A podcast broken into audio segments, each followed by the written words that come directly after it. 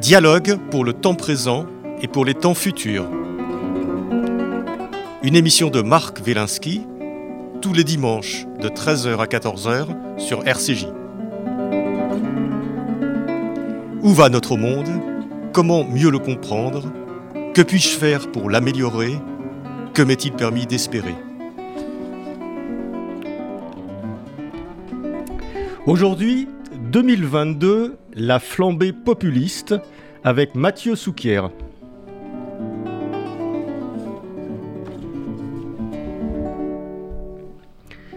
Voilà un terme, populisme, dont le succès fulgurant le conduit aujourd'hui à saturer le débat public sans toujours l'éclairer. L'omniprésence du mot, donc, mais souvent, euh, mais souvent encore à forte charge critique. Tout serait populisme ou, en tout cas, mériterait d'être ainsi caractérisé pour être mécaniquement déprécié. Car ce concept emprunté à la science politique relève désormais autant de la condamnation morale que de la catégorie d'analyse. Dans la lignée de certains penseurs d'extrême droite ou de la gauche radicale, Marine Le Pen et Jean-Luc Mélenchon, ont pu être tentés d'en faire une captation positive avant de renoncer à s'en revendiquer. Emmanuel Macron lui-même s'y est ponctuellement risqué. Difficile toutefois d'endosser une étiquette populiste devenue l'insulte la plus tendance du moment. Mathieu Souquier, bonjour. Bonjour. Mathieu Souquier, donc, euh, vous venez de publier un livre avec Damien Fleureau. Fleureau. Euh, ce livre, c'est 2022, La flambée populiste, euh, aux éditions Plomb. Alors, Mathieu Souquier, vous êtes consultant, ancien conseiller ministériel, vous êtes expert auprès de la Fondation Jean Jaurès et notamment co-auteur d'Inventaire 2012-2017 et Retour sur un quinquennat anormal en 2018. Et vous avez écrit ce livre avec Damien, Fleureau, qui est rédacteur en chef adjoint du service politique de TF1 LCI. Euh, Mathieu Souquier, 2022, la flambée populiste. Alors, moi, je, me dis quel dommage que le mot populiste soit devenu aussi péjoratif, alors que autre, d'un autre côté, le mot peuple est un si joli mot. Oui, euh, alors c'est une insulte, c'est devenu quasiment l'insulte la plus tendance du moment, comme on l'écrit, effectivement, comme vous le redisiez. Euh, et, en général, les populistes eux-mêmes refusent de se qualifier de populistes. Il y a parfois eu des tentatives, vous le rappeliez, mais en réalité, on n'aime pas se qualifier de populiste. Oui, je rappelle que c'est une phrase de votre livre que j'ai lu en exergue. Euh, voilà. Et, en général, on, les qualifiait de l'extérieur et on les qualifiait de, de, façon tout à fait péjorative. Le président Emmanuel Macron, aujourd'hui, bien souvent, renvoie une partie de ses opposants à leur populisme. Voilà. Mais ça n'est pas parce que les populistes refusent de se qualifier eux-mêmes de populistes, ça n'est pas parce que beaucoup font du populisme sans le savoir ou sans l'admettre que le populisme n'est pas là. Et que le populisme n'est pas, malgré tout, une catégorie d'analyse qui nous permet quand même de, penser le réel. Et il est vrai que nous avons sorti notre ouvrage euh, au, mois de septembre, que nous avons donc fini de le rédiger au printemps, juste au lendemain des élections régionales. Nous n'imaginions pas que la rentrée et l'automne politique aurait néanmoins cette tournure-là. Nous sentions qu'il y avait dans la société française, à l'aune des enquêtes que nous avons étudiées, et en particulier celle que produit la Fondation Jean Jaurès, qui est un think tank et qui donc produit des, notes d'analyse, des rapports, etc., euh, à, l'aune des enquêtes que nous avons à la Fondation Jean Jaurès, nous voyons que la société française était traversée par un certain nombre de mouvements, de vagues, qui nous paraissaient inquiétantes, et qui en tout état de cause, nous paraissaient relever de ce qu'on peut qualifier de populisme. Euh, une seule chose. Alors, puisque, puisque le mot de populisme est devenu un mot valise, un mot fourre-tout, dans lequel on mélange plein de choses très différentes, pour éviter d'entretenir une confusion, rappelons ce qu'est la définition élémentaire du populisme. Le populisme, c'est une vision de la société radicalement clivée entre deux camps qu'on considère homogènes et antagoniques, irréconciliables. D'un côté les élites, le système, et de l'autre côté le peuple. Et quand on dit le système et les élites, on pense aux élites politiques d'abord, mais on pense aussi aux élites économiques, aux élites médiatiques, aux élites scientifiques, et de l'autre côté, le bon peuple, le bon peuple qui serait la victime de ces élites. Un indicateur pour illustrer l'état de populisme dans la société française, 90% des Français pensent que nos gouvernants prennent de mauvaises décisions. 88% pour être précis pensent que nos gouvernants prennent de mauvaises décisions, c'est-à-dire des décisions qui sont contraires aux intérêts du peuple. Et la moitié de cela pense que les politiques prennent de mauvaises décisions de façon délibérée, volontaire, à dessein. Voilà. Donc la trahison du peuple par les élites, c'est pas un slogan, c'est une réalité profondément ancrée aujourd'hui dans les mentalités françaises. Mais est-ce que ces euh, sondages, euh, euh, si on avait fait ce type de sondage il y a 20 ans ou 50 ans, est-ce qu'à votre avis, ça aurait donné un résultat différent? Autrement dit, est-ce que c'est une évolution récente de voir la société sous cette forme clivée, comme vous dites. Non, le, populisme, ça existe depuis toujours. Et d'ailleurs, même en tant que mouvement politique ou mouvement intellectuel, ça a pu émerger au 19e siècle. À la fin du 19e siècle, il y a eu des mouvements populistes aux États-Unis, en Russie, en France. En France, le mouvement boulanger dans les années 1880, c'est clairement un moment. C'est le mouvement du général Boulanger exactement. Qui, voulait, qui a failli prendre le pouvoir à la fin du 19e siècle. Exactement. Contestation du système, dénonciation des élites et dépassement du clivage gauche-droite, du clivage traditionnel gauche-droite. Et donc le populisme, il existe dans l'histoire depuis au moins le 19e siècle. Il a existé à peu près partout et il a existé chez nous.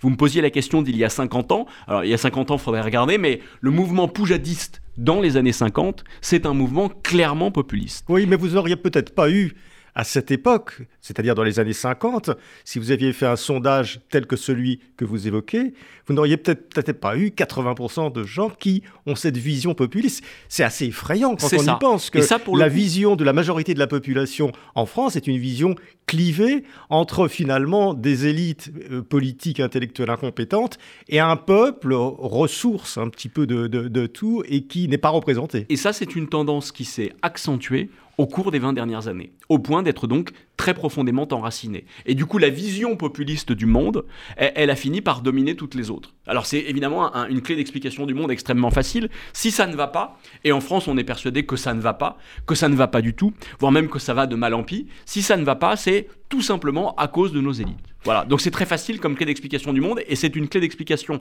ultra simplificatrice du monde qui s'est imposée à un moment où précisément les autres grandes explications du monde refluaient, reculaient. Le, en, gros, la révolution à gauche et puis la religion à droite, l'ordre traditionnel d'un côté et puis euh, le communisme ou le marxisme de l'autre, voilà, ou le libéralisme. La crise des grands récits a notamment abouti à ce que chez nous, le récit populiste finisse par avoir un tel succès. Alors vous dites chez nous, vous dites en France, mais le populisme n'est pas un phénomène strictement français. Non, c'est un phénomène mondial. Alors, même dans l'histoire d'ailleurs, il y a assez peu de continents qui ont été épargnés par le populisme. On pourrait presque dire que l'Afrique est le seul pays qui a été épargné par le populisme. Parce que le populisme, il a essaimé absolument sur tous les, sur tous les continents. Et il y a un populisme de gauche et il y a un populisme de droite. Donc le populisme, ça embrasse très large. Mais encore une fois, ça n'est pas parce qu'il y a eu du populisme en Amérique du Sud, du populisme en Amérique du Nord, aujourd'hui du populisme en Europe occidentale ou en Europe de l'Est. Parfois se revendiquant de la gauche de la gauche radicale, parfois se revendiquant, se revendiquant de la droite nationaliste, que, encore une fois, le populisme ne constitue pas une, forme de, fragment commun. Et alors, il y a eu donc du populisme aux États-Unis avec Trump, qui est effectivement une figure populiste. Il y a pu y avoir du populisme en Italie, très près de chez nous en réalité, avec euh, une alliance entre l'extrême droite, la Ligue, et puis de, l'autre côté, une forme de, mouvement contestataire de gauche, 5 étoiles. Euh, il y a du populisme évidemment chez Boris Johnson, et puis il y a du populisme chez les grands leaders de, l'Europe de l'Est, ceux, qu'on qualifie de, dans les pays qu'on qualifie de démocratie illibérale. Voilà il y a effectivement 50 euh, nuances ou 1000 nuances de populisme aujourd'hui et qui ont prospéré de façon tout à fait nette. Alors vous pouvez avoir des coalitions populistes très différentes qui permettent d'arriver au pouvoir. Euh, Trump est un leader populiste qui est arrivé au pouvoir en faisant, en faisant l'alliance de, la droite et de l'extrême droite. Et puis vous pouvez avoir une alliance, comme je l'évoquais à l'instant avec l'Italie, une alliance de populistes venus de la gauche et venus de la droite qui permettent là encore de dessiner une coalition un peu, un peu inédite et de prendre le pouvoir. En France, on n'en est pas là. En France, on n'en est pas là. On a cru en 2017, non pas que Jean-Luc Mélenchon et Marine Le Pen allaient pouvoir s'allier, mais on avait en 2017 en France euh, euh, une agrégation de populistes qui, au premier tour, ont atteint quasiment 50% des votes. Si vous mettez Jean-Luc Mélenchon et si vous mettez Marine Le Pen, plus les quelques petits candidats qui sans se revendiquer d'une forme de populisme, pouvaient l'incarner, on était quasiment à 50%. Et on avait une Marine Le Pen qui avait mis dans son discours de la question sociale, et on avait un Jean-Luc Mélenchon qui avait dans son discours évolué sur la question migratoire, au point que parfois, il pouvait y avoir dans la sémantique qu'ils utilisaient une forme de convergence entre eux. On n'a pas imaginé pour de vrai que Jean-Luc Mélenchon allait rallier au second tour Marine Le Pen, mais notez qu'il a joué d'ambiguïté, et que face au candidat Macron, il a refusé de choisir de façon tout à fait explicite. Voilà. Mmh. C'est peut-être le moment où, entre la gauche radicale populiste et l'extrême droite nationaliste populiste, les passerelles ont été les plus proches. Même si, encore une fois, personne n'a cru pour de vrai que l'alliance serait possible.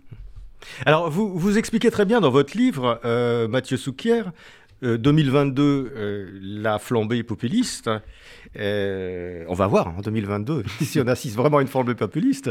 On y est presque. À, quelques jours près, on y est presque. Et en tout cas, il y a une flambée, à, tout le moins sondagière. Il y a une, flambée sondagière. Alors, vous dites que finalement, l'impression que j'ai en lisant votre livre, c'est que le populisme s'installe sur les, sur les vestiges, sur les restes, sur les reliefs des grands récits. C'est-à-dire, ça peut être le récit chrétien, plus anciennement, plus récemment, le récit communiste, le récit socialiste, le récit libéral. Mmh. C'est-à-dire qu'on a l'impression que lorsqu'il n'y a plus de puissance, de, une, certaine vivacité dans ces récits, eh ben, le populisme, c'est une espèce de gangrène qui vient euh, prendre la place occupée par ces récits auxquels on ne croit plus. Est-ce que c'est un peu comme ça que ça fonctionne? Oui, c'est probablement ultra rassurant de se dire encore une fois, ce monde qui devient de plus en plus complexe et qui venant, devenant de plus en plus complexe nous fait de plus en plus peur, on finit par de nouveau savoir l'expliquer à l'aune d'un seul critère qui est encore une fois l'incompétence, la nullité ou la trahison des élites. Si encore une fois tout ça ne fonctionne pas, c'est parce que les élites sont nulles ou corrompues. Voilà, c'est un discours ultra simplificateur, mais extrêmement pratique. Vous avez prononcé le mot peur. Hein. C'est ça en fait qui est, j'ai l'impression, qui est à la, à la, à la à la, racine de cette évolution populiste des peuples. C'est la peur, c'est la peur de l'avenir, c'est la peur des autres, c'est la peur, etc. Il y a quand même quelque chose de très très puissant là-dedans, une peur presque reptilienne. La peur, la peur joue beaucoup, et la peur existe aujourd'hui, elle est très fortement répandue. Mais en sociologie politique, on analyse que bien souvent la peur favorise les votes conservateurs pas nécessairement les votes populistes. Ou alors, encore une fois, d'un populiste conservateur. Le, sentiment populiste par excellence, c'est le ressentiment. le ressentiment. Euh, le, ressentiment, le, sentiment que ce qu'a l'autre à, côté, à côté de nous, à côté de chez nous, euh, et qui a plus que nous, ne le mérite pas. Voilà. Et donc, le, fait, une forme d'envie sociale qui fait que on regarde l'autre comme un profiteur, potentiellement un assisté ou quelqu'un. Voilà. Il y a ça, il y a le ressentiment, et le ressentiment est bien souvent source de colère. Et donc la colère est bien souvent le, sentiment sur lequel le, populisme surfe le plus. Je prends un événement récent de notre histoire politique et sociale, le mouvement des Gilets jaunes, que dans notre livre nous avons pris l'initiative de qualifier de populiste par euh, un certain nombre de, traits que je pourrais détailler. Mais le mouvement des Gilets jaunes nous apparaît être un mouvement populiste qui correspond précisément à l'éruption d'une colère populaire une colère populaire. Et à ce moment-là, il ne s'agit pas de revendiquer plus de pouvoir d'achat en réalité, de demander une augmentation de salaire, de se tourner vers les patrons en leur disant augmentez-nous. Ça fait des années et des années que notre pouvoir d'achat stagne, augmentez-nous. Ça n'est pas le mot d'ordre. Le mot d'ordre n'est pas du tout celui-ci. On ne demande pas plus de pouvoir d'achat, on demande moins d'impôts. Et en demandant moins d'impôts, on ne se tourne pas vers, évidemment, les décideurs économiques, on, se tourne vers les décideurs politiques. Et dans le même temps, le mot d'ordre, c'est d'en appeler à la démission du président de la République et à la dissolution de l'Assemblée nationale. Il y a même une dimension anti-parlementariste dans le mouvement des Gilets jaunes, dans le mouvement des Gilets jaunes qu'on n'avait pas en général trouvé dans les différents mouvements sociaux qui ont pu émailler l'histoire de ces, de ces dernières décennies. Donc, vous voyez, là précisément, il y avait une colère populaire et il y avait une traduction populiste de tout ça qui d'ailleurs se traduisait de façon très nette dans le fait que chez les sympathisants du mouvement des, Gilets jaunes, il y avait une surreprésentation de l'électorat de Marine Le Pen et de l'électorat de Jean-Luc Mélenchon. Mais ça va encore plus loin que ça et plus profondément dans, notre histoire, puisque vous comparez ce mouvement des Gilets jaunes, euh, euh, Mathieu Souker, dans votre livre, vous comparez ce mouvement des Gilets jaunes aux révoltes paysannes contre les impôts. Oui, euh, de, l'Ancien Régime, du 16e, 17e siècle. Il y, a, une, grande trahison, il y, a une il y a une grande trahison, pardon, je ne sais pas s'il y a une grande trahison, mais il y a en tout cas une grande tradition antifiscale, et avec des, des, bouffées de fièvre qui, à intervalles très réguliers, viennent encore une fois émailler notre histoire sociale. Là, on avait exactement exactement ça. Euh, euh, et, encore une fois, il y avait le prix de l'essence. Le prix de l'essence aujourd'hui, c'est un peu le prix du blé précisément sous l'Ancien Régime. Donc il y avait une flambée du prix de l'essence. Donc on avait nos concitoyens qui tous, ceux qui sont contraints d'utiliser une bagnole tous les jours pour aller travailler, qui voyaient la note de fuel augmenter euh, quotidiennement. Et, par ailleurs, cette flambée du prix de l'énergie, elle venait après une autre contrainte qu'on faisait poser sur leur mobilité, juste après la limitation de la vitesse à 80 km/h.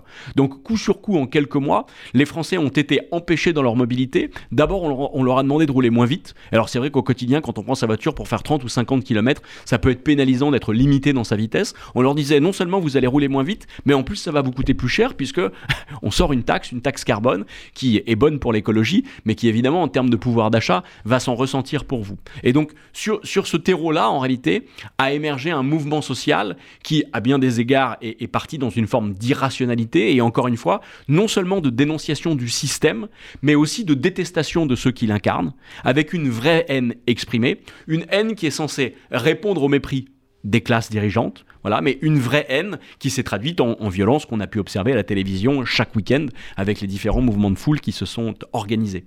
Mais alors, quel manque de lucidité de la part des, dirigeants politiques, d'une certaine façon, et ça donnerait raison aux populistes, quel manque de lucidité que, justement, euh, à un moment où les gens s'endettent, prennent des pavillons assez loin, ont des problèmes, etc., de, de, de, mettre en place ce système avec augmentation euh, de, la taxe, baisse des etc., de, les attaquer là où finalement euh, ils, sont, ils sont le plus vulnérables? Alors, bien sûr, quand on pour des bonnes raisons. Hein. C'était pour des raisons écologiques, etc. C'était pour les meilleures raisons du monde. Je ne mets pas en question la volonté des politiques qu'on peut créditer du fait de s'ils l'ont fait, c'est qu'ils pensaient que c'était bien pour les gens euh, globalement. Quand on est, gouvernant, on, fait, on peut effectivement se planter. On peut prendre une mauvaise décision ou une bonne décision, mais pas au bon moment. Et évidemment, on se le prend en, boomerang. On a euh, depuis le début du quinquennat d'Emmanuel Macron beaucoup fait le, procès, un, procès en déconnexion de nos élites, et en particulier du président de la République, qui encore une fois dans les enquêtes d'opinion apparaît comme un président hors sol, qui n'a jamais eu la moindre expérience politique locale, qui a été banquier, etc. Donc on a joué évidemment de cette caricature, je porte pas de jugement, mais on a un peu joué de cette caricature en expliquant que on avait des gouvernants qui étaient déconnectés du réel et qui étant déconnectés du réel pouvaient prendre des, mesures absolument absurdes. Alors c'est vrai, et en même temps, ce qu'on peut pointer, c'est aussi le manque de lucidité de nos concitoyens. Pardon, mais en réalité, euh, dans nos enquêtes d'opinion, euh, les Français disent qu'ils se sentent bien eux-mêmes. Les Français vont bien. Et d'ailleurs, en termes de pouvoir d'achat, etc., les Français ne se portent pas plus mal que les autres. Ne se portent pas plus mal que les autres en Europe, se portent pas plus mal que les autres dans le monde. Et en tout état de cause, pour tous ceux qui pensent que c'était mieux avant, les Français aujourd'hui, en réalité, se portent plutôt mieux que les Français d'hier. Donc les Français vont bien, et par ailleurs, la France va bien. Et on le voit d'ailleurs aujourd'hui à l'issue de la crise sanitaire, les indicateurs économiques et sociaux ne sont pas si mauvais que cela. Et encore une fois, en disant cela, je ne fais pas l'article de la politique d'Emmanuel Macron, je constate en comparaison que nous ne vivons pas une crise économique et sociale et qu'au contraire, notre économie est plutôt redressée et notre modèle social est plutôt préservé. Donc les Français vont plutôt bien, la France va plutôt bien, mais les Français sont persuadés que la France va mal. Et, pire que ça, ils sont persuadés que la France va de plus en plus mal. Entre 75 et 80% des Français pensent que nous sommes en déclin. On pourra éventuellement parler tout à l'heure d'Éric Zemmour. Éric Zemmour surfe précisément sur ce fond ultra décliniste, ultra pessimiste de la population française. Pire, la moitié de ces Français pensent que ce déclin, pardon, un tiers de ces Français pensent que ce déclin est irréversible. Donc c'est un déclinisme qui confine d'une certaine façon au nihilisme. Et là, pardon, mais la lucidité ou le manque de lucidité, il est précisément du côté des Français. Les Français vont bien, la France va bien, mais les Français sont persuadés que la ah France va mal et de plus en plus mal. Mathieu Souquier, euh, on, peut ne pas être décliniste et voir un certain nombre d'éléments qui sont des éléments factuels, euh, démographiques, économiques, qui montrent que la France et l'Europe euh, ne sont plus aussi puissants qu'il y a 50 ou 100 ans. Alors, Donc là, c'est pas être décliniste que, regarder le monde évoluer et les, puissances un peu partout euh, se développer plus rapidement. C'est tout, à fait, tout à fait salutaire. alors encore une fois, je, je, ne sais pas dans quelle mesure nous n'entretenons pas une forme de nostalgie un peu mythifiée de ce que fut la France ou l'Europe il y a 50 ans. Je, voilà, souvenons-nous quand même dans quelles conditions la France a vécu la débâcle en 40. Enfin, je veux dire, souvenons-nous qu'à l'hiver 54, l'abbé Pierre lançait son appel parce qu'on mourait de faim en France. Enfin, voilà, encore une fois, certains en particulier, d'ailleurs, c'est leur fonds de commerce politique et idéologique, surfent là-dessus, entretiennent cette, nostalgie mythifiée. Euh, mais, là où je, je, vous rejoins sur le manque de lucidité et le manque de lucidité des Français, je pense que le manque de lucidité des Français a aussi été entretenu par euh, nos acteurs politiques. Nos acteurs politiques qui ont entretenu la question de l'insécurité au sens large. Et je dirais même, pardon, mais d'un sentiment d'insécurité. Si les Français pensent que ça va de plus en plus mal, c'est parce qu'ils se sentent précisément, globalement, en insécurité. Et ça vaut pour la gauche comme pour la droite. La droite, évidemment, et l'extrême droite encore plus, ont surfé sur cette question de l'insécurité physique, corporelle, et l'insécurité culturelle de notre modèle français, euh, qui serait oui, mais là, notre mode de vie français. On ne peut pas leur donner euh, tout à fait tort non plus. Alors, Donc, c'est pas uniquement une analyse mm. de... de, de, D'ailleurs, ce qui a beaucoup énervé les gens au niveau des, Gilets jaunes, c'est lorsque, euh, je ne sais quel dignitaire a dit si vous n'avez pas compris, c'est qu'on vous a mal expliqué. Oui. Les, gens en face ont dit, mais non, on vous a parfaitement compris, on n'est pas idiot. simplement, on veut pas de votre truc. encore une fois, hein, le pouvoir n'est pas exempt de reproches, et, le pouvoir peut non seulement se tromper, mais parfois avoir une posture arrogante. Tout ça existe. Mais encore une fois, quand les acteurs politiques racontent depuis 20 ans à droite et à l'extrême droite que nous baignons dans une insécurité généralisée que la gauche elle-même a entretenu l'idée d'une insécurité économique et sociale permanente, que la précarisation nous guettait tous ou presque tous, que dans un monde mondialisé avec une économie libérale, euh, nous pouvions tous être victimes, et encore une fois, je ne conteste pas la réalité d'une forme de précarité dans la société. Euh, des inégalités augmentent. Mais encore une fois, notre pays n'a jamais été aussi riche qu'aujourd'hui et n'a jamais été aussi redistributeur qu'aujourd'hui.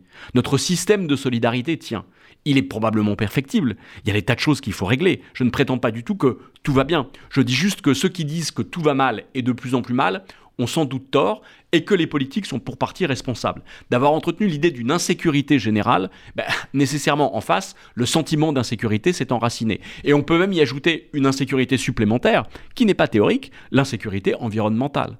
Désormais, tout le monde est d'accord pour dire que nous avons construit un système productif qui nous mène dans le mur, que nous sommes en train de nous suicider. Donc tout ça, évidemment, ça pèse sur le moral des gens. Notez quand même qu'il y a une singularité française avec ce déclinisme, car nos pays, nos, pays voisins, nos voisins, ne sont pas du tout déclinistes comme nous, y compris ceux qui se portent beaucoup plus mal que nous au plan économique et social. Donc il y a bien dans ce pessimisme social-là une singularité française qu'on ne retrouve nulle part ailleurs. Oui, alors vous dites que les autres pays sont pas forcément déclinistes, mais euh, les populistes entretiennent quand même des nostalgies. Vous voyez ce qui se passe avec Erdogan en Turquie, euh, qui entretient une nostalgie elle aussi complètement mythique euh, de l'Empire ottoman, qui, qui, est, qui est finalement assez, assez récent dans l'esprit des gens, puisqu'il y a des ancêtres qui ont encore vécu sous l'Empire, qui sont encore nés sous l'Empire ottoman. Poutine, n'en parlons pas. Euh, d'une certaine façon, Bolsonaro aussi. Enfin, il y a une espèce. On entretient le mythe d'un âge d'or, hein, en fait. la peur de l'avenir l'a emporté. La peur de l'avenir l'a emporté. Elle l'a emporté dans toutes les catégories d'âge de la population, y compris les jeunes. On parle de plus en plus d'éco-anxiété, se disent que plus question de faire des gamins dans ce monde qui, est devenu totalement fou. On va pas voilà, faire le cadeau empoisonné à, des enfants de, naître. Donc l'avenir fait de plus en plus peur. Et donc il est logique que par contraste, le passé apparaisse comme une valeur refuge. Ça, c'est de plus en plus net. Mais encore une fois, on peut être totalement lucide sur là d'où on vient, là où on va, là où nous sommes, et ne pas entretenir une forme de mythologie totalement irrationnelle sur ce qu'aurait été notre passé. Je, parlais moi-même d'Éric Zemmour il y a quelques minutes. Éric Zemmour, dont on dit qu'il est le, candidat du déclinisme, va même au-delà. Éric Zemmour parle, si ce n'est de déclin, de décadence, y intégrant y compris une dimension morale.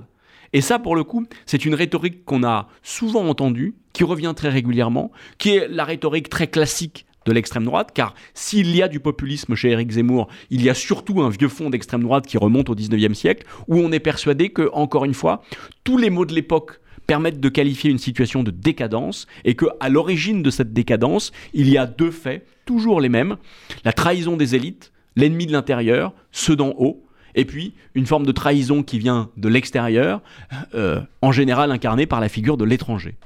Oui, ça, ça c'est vrai que Zemmour, de ce point de vue-là, est, l'héritier de toute une tradition. Sauf qu'il il a, il a quand même inventé une, figure complètement improbable, qui est la figure du juif d'extrême droite. c'est quand même assez extraordinaire. je rigole, je D'autres diraient du juif fasciste. Absolument, du, et du juif même antisémite. Absolument. Oui, enfin, ah, peut-être pas, mais je, sais pas. en, tout cas, en tout cas, si on pense que, euh, d'une certaine façon, le fascisme, c'est de mettre la, notion, la, notion de, nation mhm. au-dessus de tout, mhm. même au-dessus des principes humanitaires, mhm. oui, on est dans une sorte de, fascisme. Alors là, c'est quand même assez, assez génial d'avoir fait ça. Alors, c'est bon, c'est l'incarnation d'un ultranationalisme aujourd'hui. Euh, encore une fois, il y a du populisme chez Zemmour. Ça, euh, je, parlais de notre ouvrage qu'on a sorti en, en septembre et qu'on a écrit au, printemps. On mentionne évidemment Éric Zemmour. On ne croyait pas à l'époque que Zemmour connaîtrait une telle flambée. Ça, j'avoue que aucun analyste ne l'avait vu venir à ce point. Mais là encore, Zemmour surfe en fait une, double vague.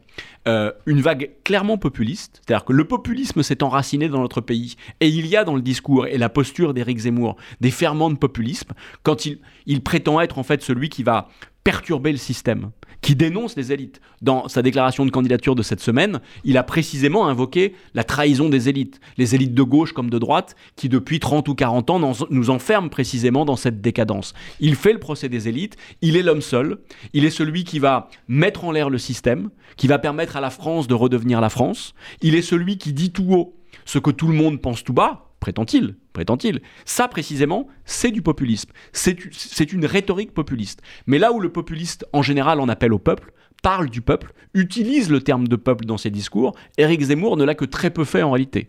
Éric Zemmour ne parle même pas des Français, comme le fait Marine Le Pen. Éric Zemmour parle bien souvent de la France. Et notez que également dans sa déclaration de candidature de cette semaine, il termine son discours par Vive la République et surtout vive la France. Mm. Comme si la nation était au-dessus de tout le reste, y compris des valeurs républicaines qui sont les nôtres, et que, pardon, mais ils ne respectent pas. Liberté, égalité, fraternité. Éric Zemmour est un des rares candidats à l'élection présidentielle à avoir été condamné par la justice de son pays pour incitation à la haine raciale. Voilà. Et euh, encore une fois, ils sont peu nombreux. Le précédent, c'est Jean-Marie Le Pen, auquel on compare beaucoup Éric Zemmour. Effectivement, Éric Zemmour est, est le seul qui, aujourd'hui, après Jean-Marie Le Pen, ose se présenter à l'élection présidentielle en ayant été condamné pour incitation à la haine raciale, c'est-à-dire rejet en réalité de ce qu'est notre triptyque républicain. Mmh.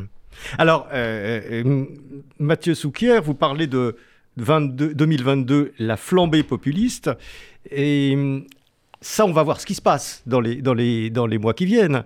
Euh, mais euh, force est de constater quand même que le populisme est parfois, je dirais pas un feu de paille, mais enfin, c'est pas une flambée euh, euh, forcément euh, très permanente. regardez ce qui s'est passé en Italie, mhm. où voilà, le populisme a eu, a eu sa grande période, y compris avec Berlusconi d'ailleurs, mhm, qui était quand même un vrai populiste. Absolument. Et puis, et puis voilà, en Allemagne, on voit ce qui se passe depuis quelques mois.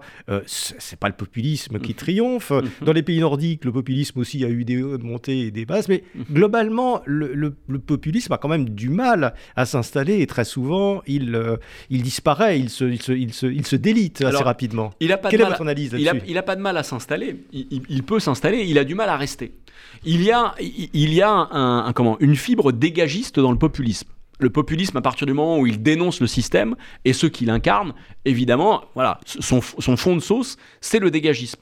Et, mais le dégagiste lui-même, trouve toujours plus dégagiste que lui. Une fois qu'on a été au pouvoir, c'est très facile de se heurter à un nouveau discours dégagiste qui dit sortez les sortants.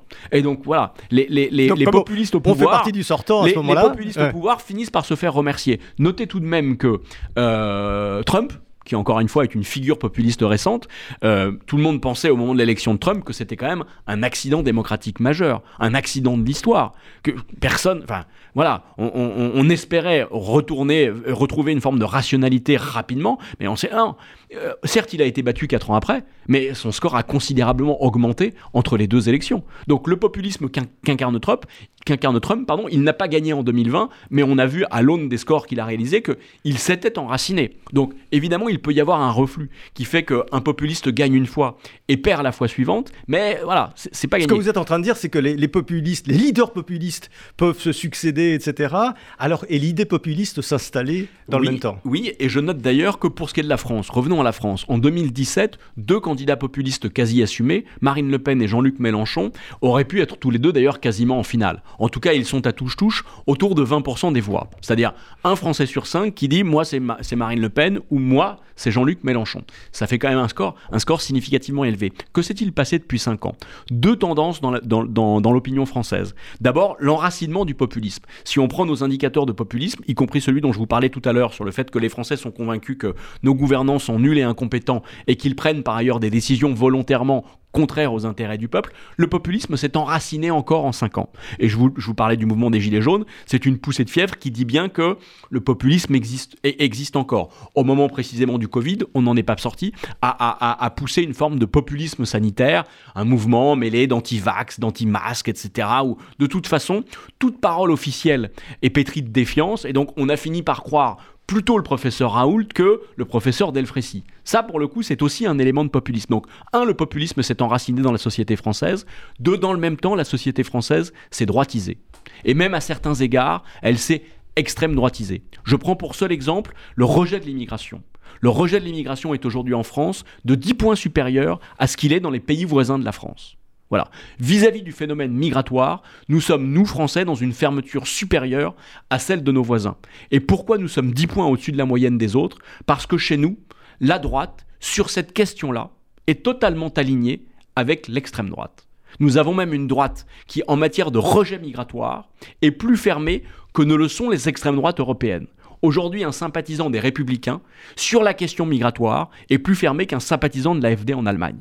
Voilà. Et donc, il y a d'une certaine façon une extrême droitisation de la société française, mais qui fait que on retrouve aujourd'hui Éric Zemmour à 15 ou 17% en même temps que Marine Le Pen à 15 ou 17% Et aujourd'hui, évidemment, on débat de savoir si Éric Zemmour va réussir à relancer sa campagne, etc. C'est pas un sujet très intéressant.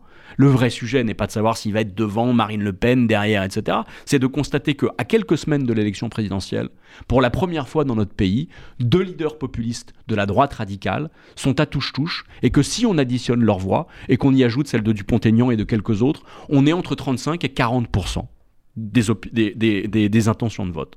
Et ça, on ne l'a jamais vu. Je joue pas à nous faire peur. Je ne sais pas si pour de vrai, au printemps 2022, la flambée populiste, telle que nous avons titré notre livre, va pour de vrai se produire. Mais en tout cas, nous n'avons jamais été aussi proches de cela. Car nous n'avons jamais été à 35 ou 40% d'intention de vote en faveur de l'extrême droite. En faveur de l'extrême droite. Mais vous parliez tout à l'heure du, du dégagisme. Euh, mais on pourrait dire que, que Macron, il y a 5 ans, il y avait un petit quelque chose populiste. D'ailleurs, vous le dites dans votre livre. Il y avait quand même un, petit côté populiste, même, même s'il faisait partie de l'élite. le discours, c'était quand même de dire bon, moi, je suis plus jeune, la génération machin, etc. On va tous les dégager. on va créer une nouvelle société. Le populiste qui dénonce le système est toujours issu du système. Eric Zemmour est un journaliste qui pige au, Figaro depuis des, des, des, années et des années, euh, qui est à des tribunes à la radio, à la télé, etc. Il est dans le système médiatique. Donc, celui qui se présente toujours comme l'antisystème, Marine Le Pen est une héritière politique. Jean-Luc Mélenchon a été euh, député, sénateur, etc. pendant des décennies et des décennies. Donc celui qui, encore une fois, dénonce le système est toujours issu du système. Donald Trump euh, ne vient pas de nulle part non plus. Donc voilà. Mais il y avait effectivement chez Emmanuel Macron, alors en, positif une forme de jeunesse, de modernité, de volonté réformatrice réelle, sincère, ça ne fait pas de doute, mais pour l'incarner, il a lui aussi joué de, de, anti-système, dénonçant les lâchetés de la gauche, de la droite pendant des décennies et des décennies. Je ne dis pas que la gauche et la droite ont été formidables pendant des décennies et des décennies. Je ne dis pas que la lâcheté n'existe pas chez nos gouvernants. Bien sûr que si, ça existe. Mais encore une fois, en faire la clé de lecture unique du monde, quand le monde est de plus en plus complexe et quand pour l'expliquer, il faudrait en mobiliser une multitude de facteurs, économiques, sociaux, sociologiques, culturels, etc., dire juste le problème, encore une fois, c'est l'incompétence et, l'immoralité des élites, non, ça ne marche pas. Donc oui, c'est vrai, et, d'ailleurs beaucoup d'analystes avaient dit à l'époque que Emmanuel Macron incarnait une forme de populisme chic ou de populisme soft. Voilà. Et donc c'est toujours payant d'utiliser un, un, ressort dégagiste. Sortez les sortants, en France ça a toujours marché. Et notez que nous sommes, parmi les grandes démocraties du monde, le seul pays qui systématiquement répudie les gouvernants sortants. Voilà. Euh, les seuls présidents qui ont réussi à se faire réélire, à se faire réélire sous la Ve République, c'était à l'issue d'une période de cohabitation. Ils n'étaient pas pour de vrai les sortants. Ça vaut pour François Mitterrand, ça vaut pour euh, Jacques Chirac. Alors peut-être que pour la première fois, après Sarkozy qui avait été remercié, après François Hollande qui n'avait même pas été remercié, qui n'avait même pas pu se présenter, euh, peut-être que Emmanuel Macron va lui aussi déjouer toutes les lois euh, de, la politique récente, de la, science politique récente, et parvenir non seulement à se représenter, mais à se, voilà, à se faire réélire. On, ne sait pas. Et peut-être que dans, cette, dans ce moment ultra populiste que nous décrivons dans notre ouvrage, malgré tout, le dégagisme ne, ne va pas l'emporter et que le président sortant, pour la première fois dans l'histoire de la Ve République, va réussir à candidater à sa succession et à se faire réélire. Euh, il me semble qu'il y a deux niveaux euh, dans votre analyse du, populisme. Euh, il y a le, disons que globalement, le populisme, c'est sortez les sortants, tous pourris, la trahison des élites, etc. Mais il y a une, vision qui consiste à dire les élites, notamment les élites politiques, nous gouvernent mal, prennent de mauvaises décisions parce qu'ils sont incompétents et coupés du peuple. Mhm. Et il y a un deuxième niveau qui consiste à dire ils gouvernent mal euh, et ils prennent des décisions contre nous volontairement. Mhm. C'est-à-dire que d'un côté, il y a une espèce d'incompétence, voilà, mhm. etc., mais ils font ce qu'ils peuvent, mais ils ne sont pas très bons. Et de l'autre côté, il y a quelque chose, systématiquement, ils sont contre nous. C'est quand même deux niveaux assez différents. Oui, c'est vrai, d'une vraie trahison. Mais et, je vous le disais. Hein, euh, Par exemple, Mélenchon, il est quand même dans le deuxième niveau. C'est-à-dire, ils veulent, ils sont pour les patrons, etc. Et c'est les, les, les, oui, alors, dire, Même, même un Mélenchon peut parfois entretenir l'ambiguïté, euh, mais, mais en général, tous ceux qui injectent un peu de populisme dans leur discours. J'entendais Xavier Bertrand il y a quelques semaines. Euh, Xavier Bertrand ne se qualifierait pas lui-même de populiste, et je pense que personne ne le qualifie de populiste, sauf qu'il est capable lui aussi de dérapage populiste, comme beaucoup d'autres. Hein, c'est pas le seul, je ne l'accable pas. Mais quand, au moment de la crise sanitaire, on a quelques leaders politiques d'opposition qui disent on ne nous dit pas tout, on nous cache la vérité on nous ment. Euh, ça précisément, alors encore une fois, les élites peuvent mentir, ça arrive bien sûr, mais jouer sur ces ressorts-là de façon systématique, ça, ça marche pas. Et, derrière, encore une fois, le populisme, c'est-à-dire l'idée d'une trahison systématique des élites, d'une forme d'impureté de nos élites, qui ne sont que nos représentants, hein. c'est nous qui quand même votons pour les gens qui nous gouvernent en réalité. Il y a, il y a derrière ça, pardon, mais une forme de complotisme, une, une conviction, une conviction en fait que voilà, soit ils font mal, soit au contraire, ils sont tellement forts que toutes les décisions qu'ils prennent sont non seulement contre nos intérêts, mais faites pour préserver les leurs. Je sais pas, moi ça marche pas comme ça. Et en tout état de cause, nous sommes les seuls en France à avoir cette conviction aussi ancrée. Chez nos voisins, chez nos voisins où ça ne se passe pas mieux. Je ne suis pas sûr que Boris Johnson ait pour de vrai mieux géré la crise sanitaire qu'Emmanuel Macron. Je ne suis pas sûr que ce soit même le cas d'Angela de, Merkel. Si encore une fois il y a eu moins de morts en Allemagne, c'est pas parce que le gouvernement d'Angela Merkel était tellement meilleur que le nôtre, c'est juste que le virus il se balade pas partout de la même façon.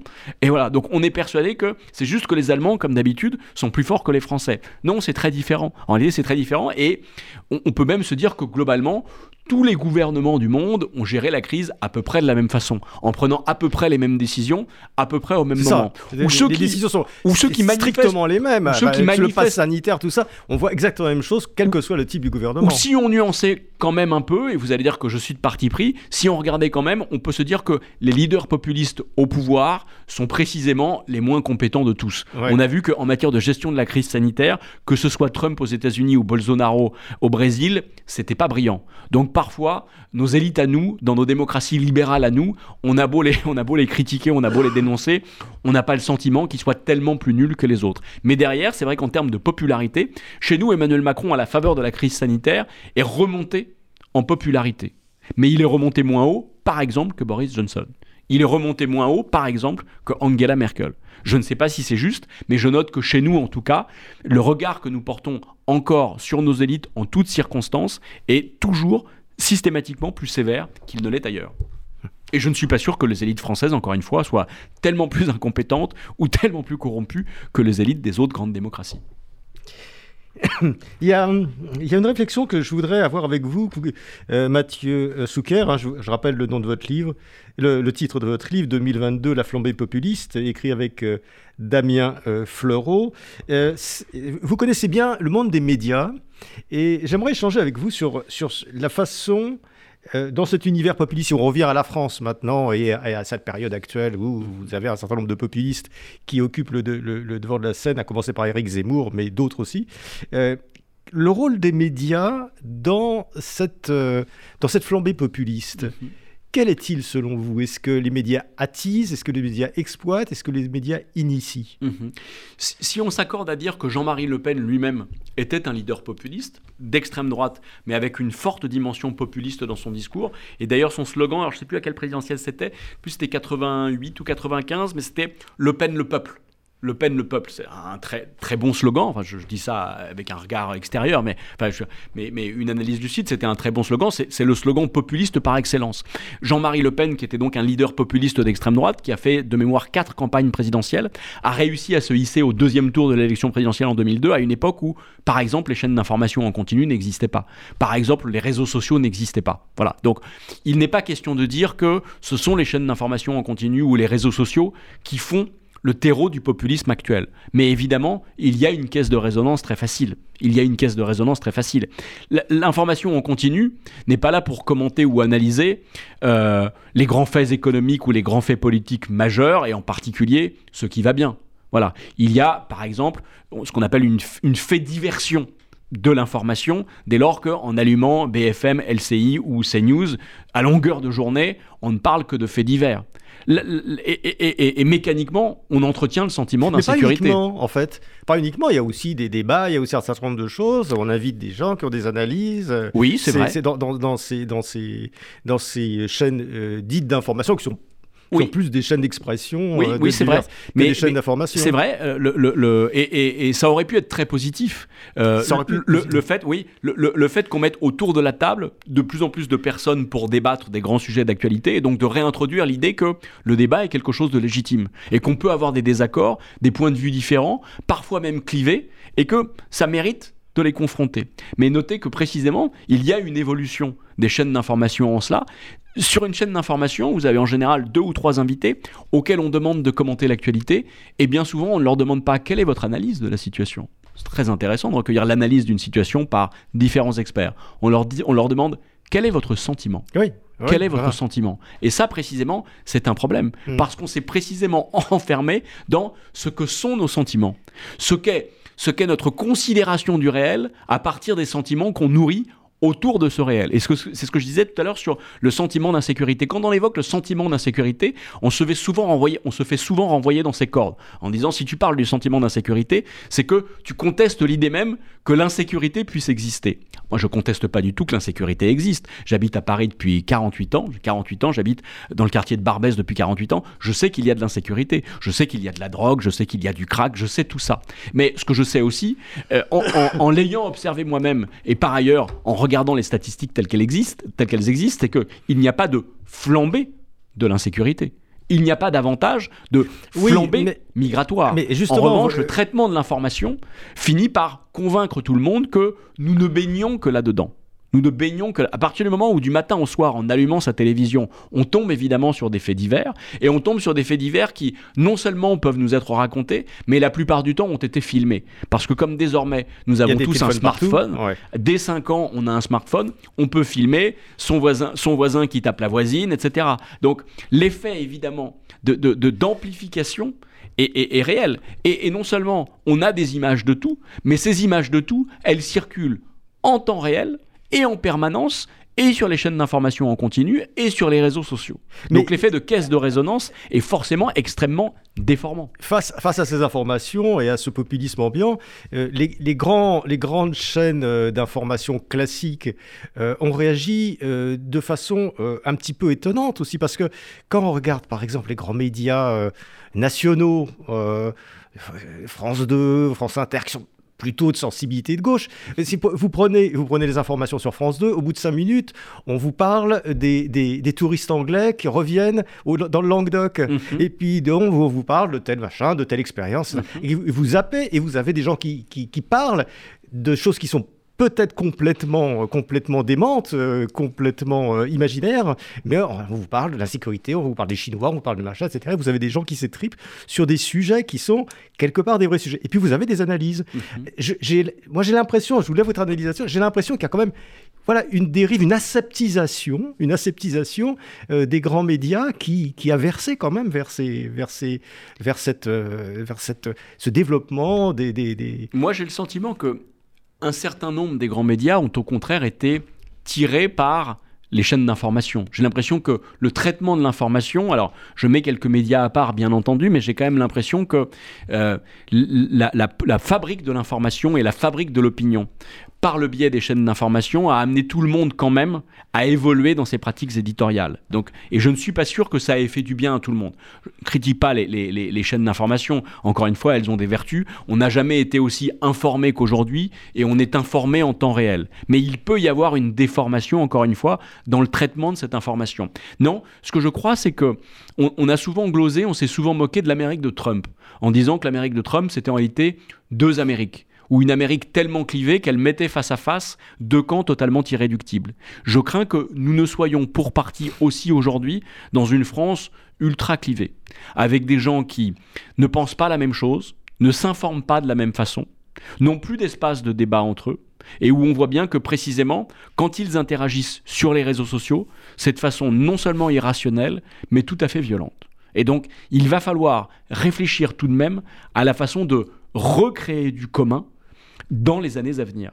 On peut débattre et être en désaccord, y compris de façon franche et tranchée, sans s'invectiver et tomber dans une confrontation qui nourrit une forme de violence. Et je reviens sur Éric Zemmour.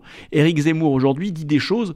Euh, on a beaucoup euh, discuté du doigt d'honneur qu'il a fait à Marseille il y a quelques jours un doigt d'honneur, c'est sûr que c'est pas bien, c'est pas brillant. On n'a pas envie d'être euh, pris soi-même en train de faire un, doigt d'honneur à quelqu'un d'autre.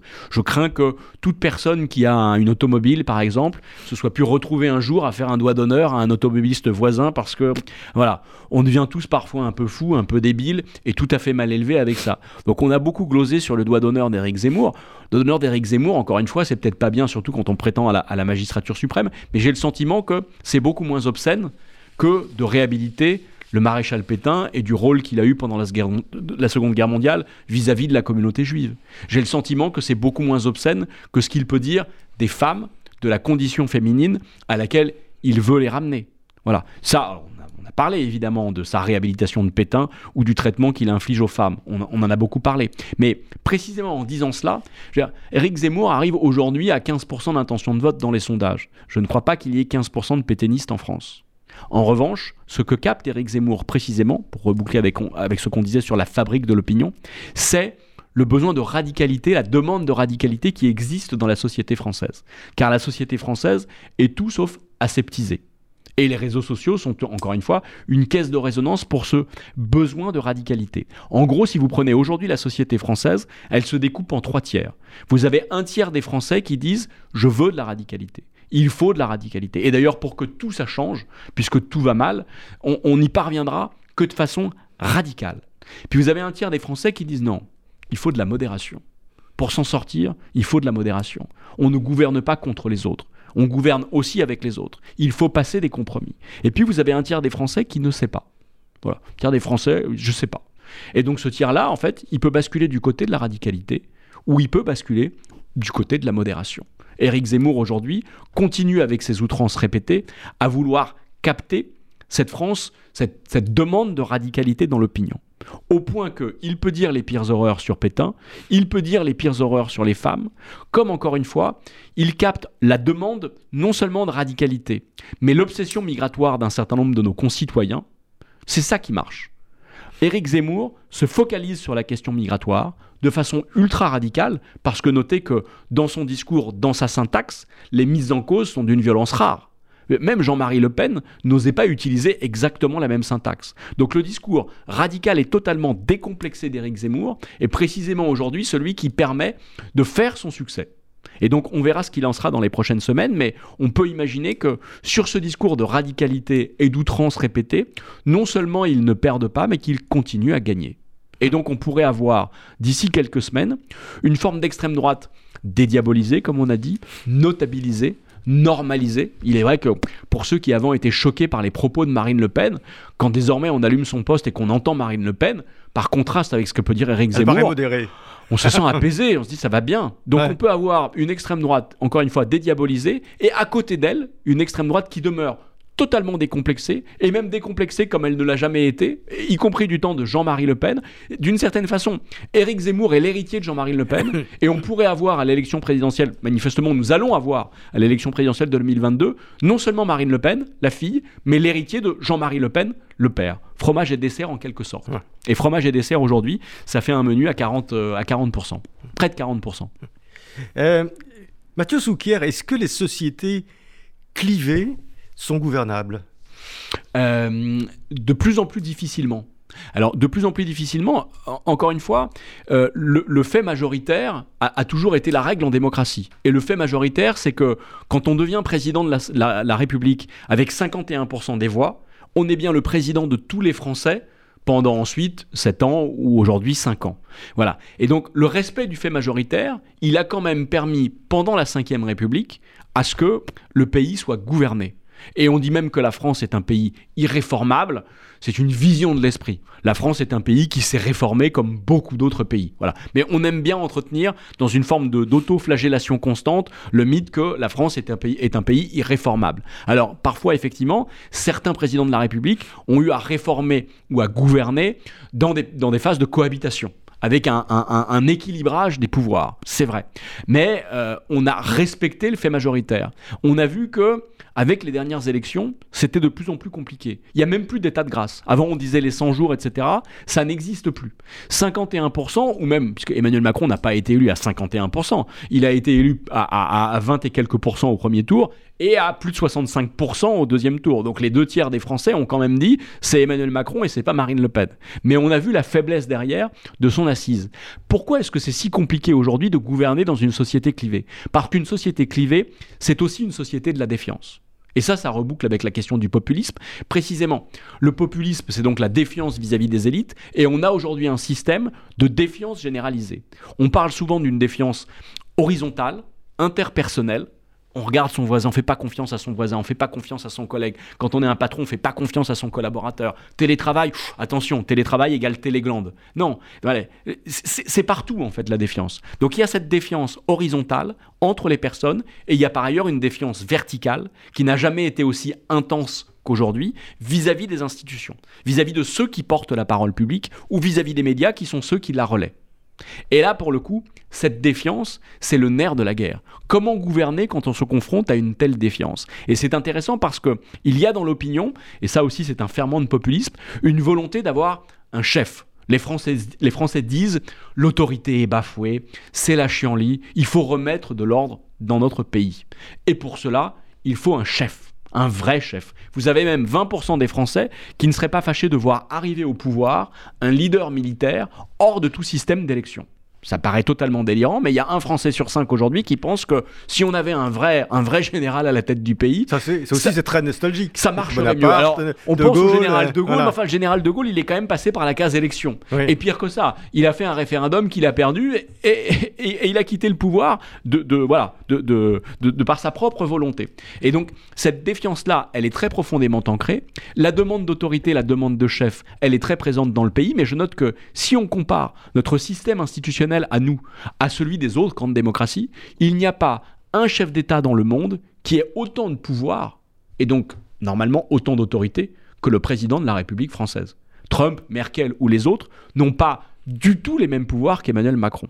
Et donc, chez nous, le président de la République est doté de pouvoirs tout à fait considérables, et dans le même temps, la défiance que l'opinion éprouve vis-à-vis -vis des gouvernants est en quelque sorte l'occasion de rééquilibrer ce que pourrait être un excès de pouvoir. Car si institutionnellement le président de la République a en France énormément de pouvoir, il constate que dès le lendemain de son élection, sa capacité en réalité de décision et son pouvoir effectif est, à relativiser.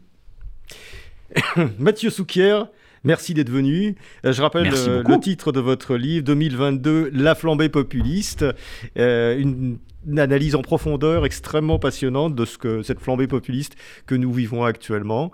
Et euh, on, verra dans les mois qui viennent comment, comment évolue cette, cette flambée. Quel est votre pronostic? On, ne souhaite pas, on ne souhaite pas, Bien entendu. très personnel, je ne souhaite pas que cette flambée populiste aille jusqu'au bout, qu'elle devienne un brasier. Je note qu'il y a une inquiétude. Et, encore une fois, je dis que quelques mois après avoir écrit notre ouvrage, nous sommes encore plus, encore plus inquiets en voyant la façon dont les forces politiques et sociales évoluent aujourd'hui. Donc j'espère que nous retrouverons une forme de raison dans les prochaines semaines. Merci Mathieu Souquier. Merci à, à vous. très bientôt. Merci.